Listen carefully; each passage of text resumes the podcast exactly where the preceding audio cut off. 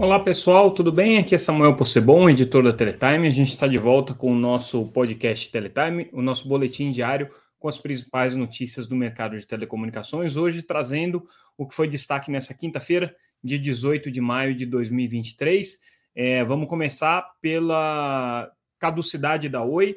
A gente já tinha comentado ontem no nosso boletim é, a abertura do processo é, formal é, por parte da Anatel para iniciar né, esse trâmite com relação à caducidade da concessão, é, mas hoje a gente é, fez é, uma coisa diferente. A gente foi ouvir é, um pouco a Anatel para entender o que está por trás desse pedido, é, desse processo de caducidade, né? Porque é, é um processo grave, é uma questão que tem potenciais implicações muito sérias para uma empresa. Isso pode significar que a concessão da empresa, sendo considerada caduca, é, se encerra. A União precisa assumir os serviços e é, todos os bens é, que dizem respeito àquela concessão, os bens reversíveis, precisam voltar para a União. E aí, a partir daí, a União vai ter que decidir se ela mesma presta o serviço ou se ela vai fazer uma nova licitação para que outro ator é, possa prestar o serviço de telefonia fixa. É uma medida extremamente drástica que a Anatel toma em casos em que ela percebe que a concessionária não tem mais condições de gerir o negócio ou de é, é, entregar aquilo que é esperado do ponto de vista regulatório na concessão. É, é mais ou menos a mesma coisa que embasa um processo de intervenção, mas o processo de intervenção, a agência, ao invés de caçar a concessão, ela entra dentro da empresa e passa a gerir, tomar medidas necessárias para que é, aquela empresa possa é, desempenhar as funções que se espera de uma concessionária. Esse processo de caducidade da Anatel foi aberto no dia 8 de maio, portanto, ele é bem recente, tem aí pouco mais de 10 dias, e ele ainda não teve grandes desdobramentos que, que a gente conseguiu apurar com relação a isso? É, ele funciona hoje muito mais como um sinal de alerta do que como uma medida efetiva, o que significa que a Anatel não está pensando em, no curto prazo, suspender a concessão da Oi, é, caducar a concessão da Oi e é, intervir na empresa, assumindo ela a responsabilidade pela prestação do serviço. Não é isso que vai acontecer. O que acontece é que a Anatel é, que é, de alguma maneira, acelerar alguns processos que estão acontecendo e que não dependem só dela, agência reguladora. Quais são esses processos que estão acontecendo? Primeiro, e é o mais importante, é onde estão todos os esforços e a prioridade é, da Anatel, é fazer com que é, a Oi feche um acordo é, que passa pela Anatel também, mas passa pela Advocacia Geral da União, pelo Tribunal de Contas da União, é, pela própria decisão da Oi de abandonar o processo de arbitragem, é, e nesse acordo, ela migraria sua concessão para um modelo de autorização mais leve, e fazendo essa migração, ela teria mais possibilidades de conseguir aí um investidor ou alguém que assumisse a responsabilidade pelas dívidas da empresa, pela operação da empresa, e conseguisse dar para ela uma perspectiva é, de longo prazo de sobrevivência. Então, a prioridade número um é essa negociação. O problema dessa negociação é que não depende só da Anatel, depende da Advocacia Geral da União, depende do Tribunal de Contas, depende da própria Oi, então todo mundo tem que querer. O fato da Anatel ter aberto o processo de caducidade é como se fosse um, um, um, é, uma pressão para que esse processo é, aconteça, como se fosse um catalisador desse processo. E a Anatel está aí adotando a mesma estratégia que ela já tinha adotado em 2017, quando ela abriu o processo de caducidade é, da Sercontel, que era uma outra concessionária de telefonia fixa na cidade de Londrina, era um caso muito mais específico, muito mais simples, muito menos impactante, porque era uma concessionária é, muito pequena, que só atuava na cidade de Londrina e, e, e, e região, né? Grande, grande Londrina, na verdade, nem é na região inteira, só Londrina e Tamarana, na verdade. É, mas a Anatel abriu o processo de caducidade na ocasião, chegou a publicar um segundo edital de, de, de licitação para aquela concessão, e aí isso fez com que o acionista, na ocasião é, da Sercontel, que era a Prefeitura de Londrina, e também a Copel, é, se entendessem e decidissem vender a empresa. Ela acabou sendo comprada pelo fundo Bordeaux, gerido é, pelo empresário Nelson Tanuri, é, e aí o Tanuri acabou a partir daquela compra da Sercontel, depois expandindo, comprando a Copel Telecom, que é uma rede importante de fibra no estado do Paraná, depois comprou algumas é, outorgas regionais para o 5G e hoje é um player, é, entre os players é, é, regionais, um player importante no mercado brasileiro. Então a Anatel meio que está tentando repetir essa estratégia. Porque o que está na mão dela é a caducidade, é o que ela pode fazer por conta própria, é o que está previsto em lei, e é o processo de intervenção que também está em curso, a Anatel está tá olhando a possibilidade, mas ela entende que qualquer um desses caminhos, tanto a caducidade quanto a intervenção, é, podem precipitar ou podem acelerar um processo de falência da empresa, o que ninguém quer. Né? A Anatel está é, muito preocupada com isso, porque no momento em que a empresa for falência, ela precisa assumir é, a concessão, a, presta a União precisa assumir a prestação de serviço, e você tem todo o impacto na questão competitiva, porque eles vão ter que assumir para prestar o serviço de telefonia fixa, que ninguém mais quer, mas o serviço de banda larga provavelmente vai ter que ser vendido, então você vai ter uma redução na, na, na, na competição no mercado de banda larga, é, e é, você tem o um problema do impacto nos acionistas é, da empresa, né, e também é, junto aos trabalhadores que, obviamente, vão ser diretamente afetados por uma situação como essa. Então, o que a Anatel, com essa caducidade, está querendo fazer é precipitar esses processos. O que é importante destacar é que ela não quer é, que essa concessão da Oi deixe de existir. O que ela quer é ter as ferramentas para poder processar, para poder avançar nesse processo de negociação que está em curso já. É, esse processo estava até mais evoluído, essa negociação. É, o que aconteceu é que havia uma expectativa do governo, é, provavelmente porque a Oi havia indicado algo nesse sentido, mas é, o que a gente sabe é que havia uma expectativa do governo, especificamente da Advocacia Geral da União, de que a Oi é, congelaria o processo de arbitragem. E ao contrário, não foi isso que a Oi fez. A Oi acelerou o processo de arbitragem e ainda colocou lá uma conta de 53 bilhões de reais para a União pagar. Isso deixou é, o governo um pouco é, desconfortável com a situação, é, e aí o clima para uma negociação deu uma semi-azedada, vamos colocar assim. Né? Ele ainda existe, ainda existe a intenção de fazer essa negociação, mas o clima não ficou bom. E aí a Anatel teve que mexer algumas peças, subir a temperatura do lado dela, então ela começou a aumentar valores, sinalizou para o TCU que vai aumentar também o valor que ela é, é, entende como é, justo e razoável para a migração da concessão para autorização, enfim. Está todo mundo sentado numa mesa de pôquer agora, numa mesa de negociação, mas que é uma mesa de pôquer em que é, as, as partes aí têm cartas na manga e precisam é, jogar nesse, nessa, nessa partida tentando é, mostrar para o outro que tem uma carta mais forte, mas é, sem abrir totalmente o jogo, até porque ninguém sabe muito é, a, qual é o limite desse jogo. Né? A Oi é, não pode esticar muito a corda, porque é, se a, a, Anatel também abrir um processo de intervenção, a caducidade vai ser ruim para ela. É, a Anatel também não pode esticar muito a corda, porque senão ela precipita a falência da empresa. É um jogo muito delicado ali, são variáveis muito complexas que precisam ser mexidas. Tanto que, com relação a essa questão da caducidade, a Oi se manifestou, e essa é segunda notícia que a gente traz, dizendo que, olha, é, existe um processo regulatório que está correndo, mas isso, né, a, a, recuperação judicial não interfere em nada nas operações da empresa, ela continua prestando serviço, está tudo certo.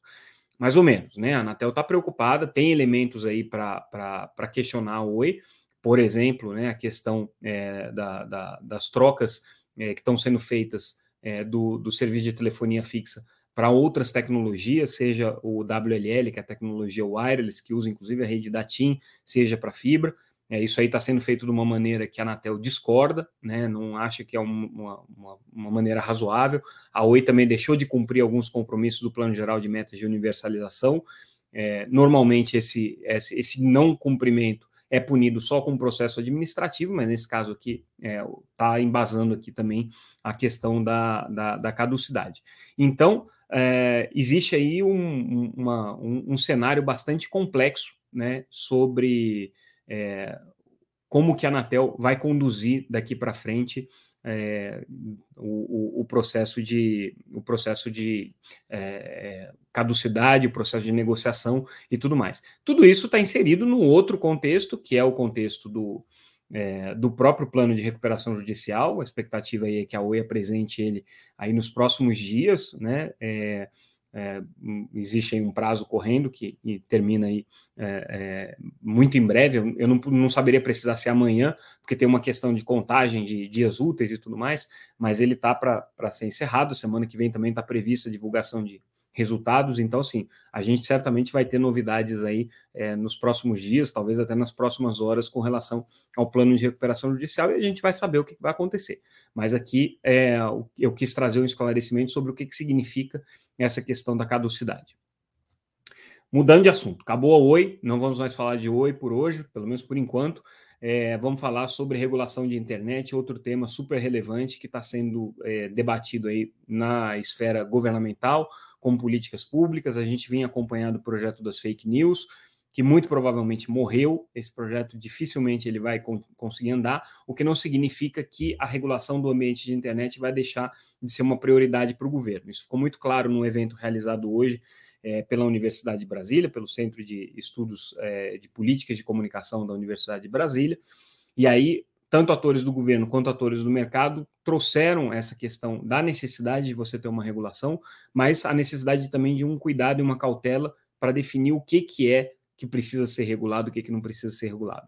Existe desde a visão é, da necessidade de você regular por um risco sistêmico, ou seja, a internet é muito relevante para a vida das pessoas, passando por questões concorrenciais, então existe aí um cenário competitivo, principalmente com empresas de mídia, é, é, que é preocupante. As empresas de telecomunicações estão preocupadas com a questão é, da, dos investimentos em infraestrutura, do investimento em rede, que é uma questão não só econômica e competitiva, mas também uma questão que passa pelas políticas públicas de acesso. A gente lembra que ontem saiu a pesquisa TIC Domicílios, é, realizada pelo IBGE e pelo, pelo é, NICBR, que mostra que o preço é uma variável importante. Então, no momento em que você está discutindo como que as pessoas podem ter mais acesso à internet, é, o fato de é, as operadoras de telecomunicações aumentarem ou não aumentarem é, os preços da banda larga, isso pode afetar o cenário. É, então, é, nesse debate que aconteceu na Universidade de Brasília, ficou muito claro que, é, pelos especialistas que ali participaram, existe sim a necessidade de regular, mas existem muitas variáveis que precisam ser consideradas quando você vai fazer uma regulação, e nem tudo é muito simples de ser feito, né? pelo contrário tudo é muito complexo. E aí tem outra discussão sobre quem vai ser o regulador. A Anatel está em franca campanha com relação a, a, a, regulação, a ser ela a reguladora, é, mas ela quis deixar claro nesse evento, o presidente da agência que participou, o Carlos Baigor, de que ele não tem nenhuma intenção de tomar atribuições de outros atores que hoje já têm funções na regulação é, de temas correlatos aí à internet. Então, no caso, a Autoridade Nacional de Proteção de Dados, que cuida é, da política de dados pessoais e, e, e, é a guardiã aí da Lei Geral de Proteção de Dados, e da Ancine, que cuida da política audiovisual, então todo o mercado de streaming é, é em tese, né, é, da alçada, da atribuição da Ancine. A Anatel quis deixar claro que não quer entrar nessas searas, mas ela quer desempenhar o papel simplesmente porque ela é muito demandada. Né? Ela, o que ela chama atenção é que hoje, é, seja do, do, da Dona Maria e do seu José, que tiveram o celular é, clonado é, e perderam seu, sua conta de WhatsApp, é, até é, o Supremo Tribunal Federal, quando precisa mandar bloquear uma determinada plataforma porque está divulgando fake news ou está interferindo no processo eleitoral, todos eles recorrem à Anatel. Então, a Anatel hoje é um ator que, bem ou mal, participa de todo esse processo de mediação da internet, inclusive em relação à questão da desinformação, e por isso mesmo ela deve é, regular. É, a gente já mencionou que a Claro é, se posicionou durante esse debate, né, durante esse evento, e o que ela chama atenção aqui nessa questão é, do chamado fair share, né, que é a partilha justa é, que ela entende que caberia às empresas de internet nos investimentos que são feitos na rede de telecomunicações, é o volume de investimento que já foi feito. Então, é, o, o, representante da Claro chamou a atenção que desde a privatização da Telebrás, há 25 anos atrás até hoje, o setor investiu em valores atualizados mais de um trilhão de reais em redes. É, não tem é, conseguido capturar o valor da economia digital, isso tem sido feito com muito mais sucesso pelas empresas de internet.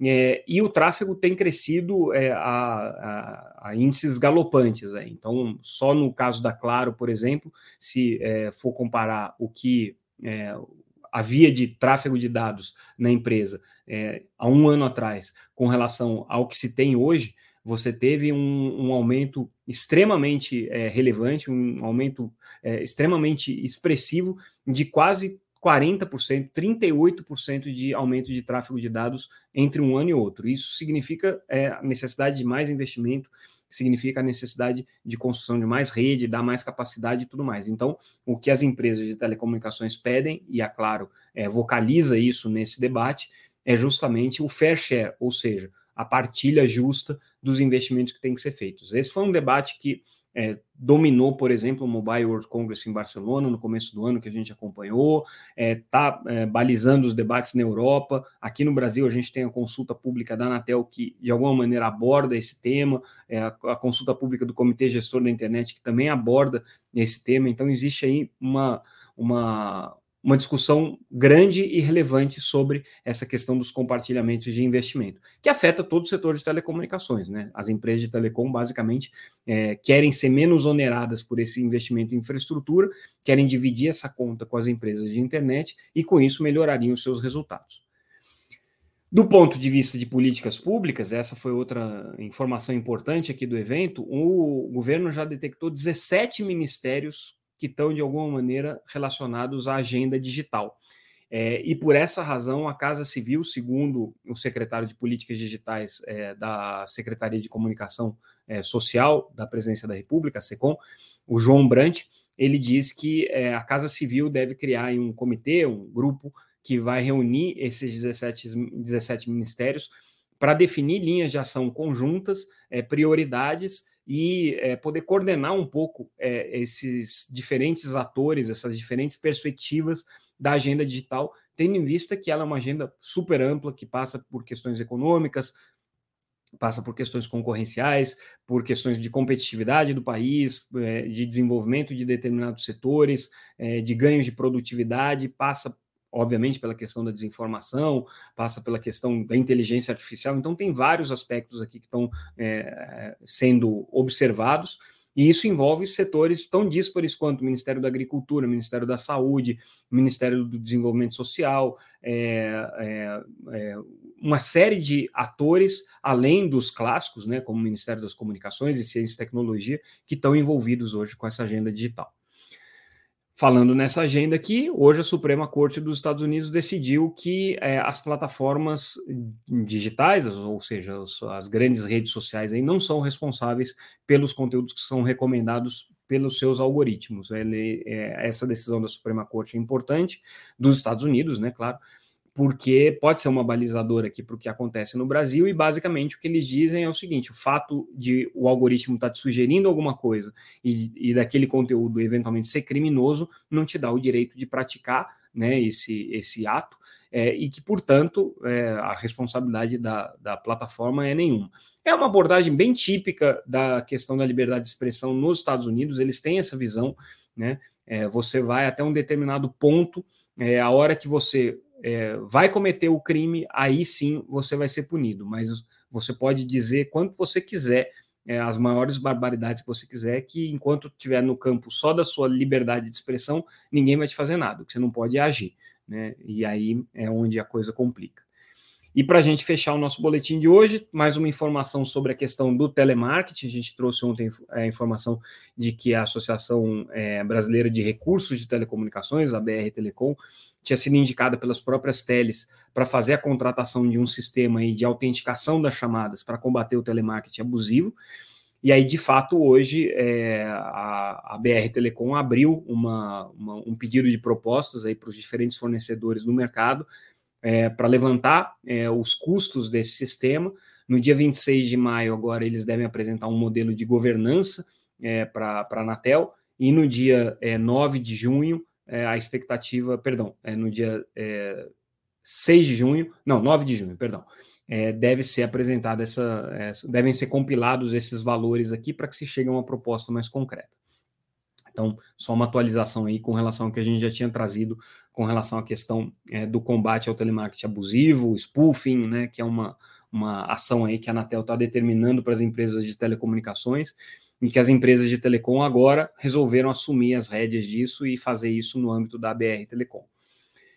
E com isso, pessoal, eu encerro o nosso boletim de hoje. É, fico é, por aqui. Amanhã, sexta-feira, a não ser que a Oi apronte alguma coisa e solte plano de recuperação judicial dela, ou é, balanço, ou qualquer coisa assim, a gente não deve ter podcast, mas se tiver, é, certamente estarei aqui com é, os detalhes que eu puder trazer para vocês. É, se não, a gente volta na segunda-feira com mais um Boletim Teletime. Semana que vem tem uma novidade, tem o, o, o Congresso Nacional da Abrint, Associação Brasileira das Empresas é, de Telecomunicações, que representa os pequenos provedores, é um evento bem grande, é, reúne ali vários expositores, vários painéis, e a gente vai fazer uma cobertura especial e essa cobertura vai estar patrocinada. Pela primeira vez, a gente vai ter um patrocinador aqui é, é, bancando esse podcast durante a semana do, do Congresso da Brint.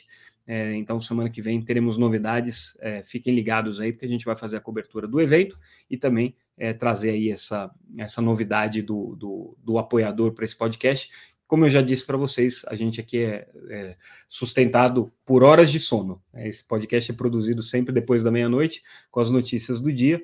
É, sacrifico algumas horas de sono em prol da informação aqui para vocês e fico muito feliz com a audiência e com o resultado é, dessa, dessa nossa iniciativa.